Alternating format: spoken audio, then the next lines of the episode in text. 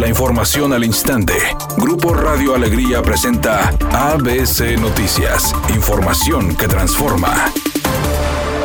La secretaria de Educación en el Estado María de Los Ángeles, Iris Ruiz, destacó que durante la primera semana del ciclo escolar 2021-2022, donde varios planteles educativos de la entidad reabrieron sus puertas para recibir a maestros y alumnos en las aulas, no se han detectado casos de COVID-19 en estudiantes ni profesores. Además, recalcó que durante la primera semana del actual ciclo escolar, 101 escuelas privadas y 31 públicas en entidad tienen clases presenciales, mientras que en la modalidad a distancia, 5.080 escuelas trabajan de esta manera, de las cuales 597 son privadas y 4.583 son públicas. Y bajo la modalidad mixta, una parte presencial y otra a distancia, son 848 escuelas, de las cuales 55 son colegios particulares y 298 son escuelas públicas. Por su parte, el secretario de Salud en el Estado, Manuel de la O, comentó que durante esta semana estuvo realizando recorridos de revisión de protocolos en diversos planteles educativos y constató que todos están cumpliendo con los lineamientos sanitarios. El funcionario de salud en el Estado destacó que algunas de las medidas en las escuelas son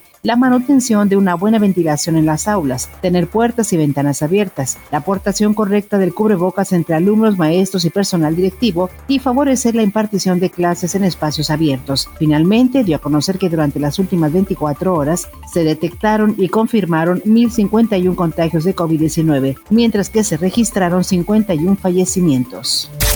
El presidente López Obrador instruyó al director de la Comisión Federal de Electricidad, Manuel Bartlett, y a la Secretaría de la Función Pública que informen sobre el avance de las investigaciones en torno al director de distribución de CFE, Guillermo Nevares Elizondo, quien en el gobierno de Peña Nieto fue responsable de las obras del tren México-Toluca y el tren ligero de Guadalajara, y que la Auditoría Superior de la Federación le detectó desvíos por cerca de 5 mil millones de pesos. Nosotros no permitimos la corrupción eso lo puedo garantizar. No se permite, estamos limpiando al gobierno de corrupción.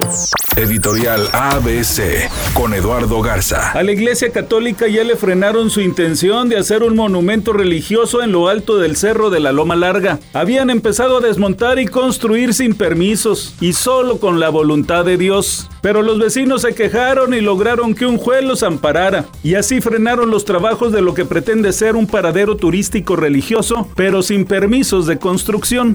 Humberto Suazo sigue preparándose para debutar en la Liga de Expansión MX y este viernes por la mañana trabajó a la par de sus nuevos compañeros en las instalaciones del Barrial. El chupete ya se puso bajo las órdenes de Aldo de Nigris después de trabajar miércoles y jueves por separado. Ahora habrá que esperar a saber si Suazo estará disponible para Aldo este martes 7 de septiembre en el juego contra Tampico Madero.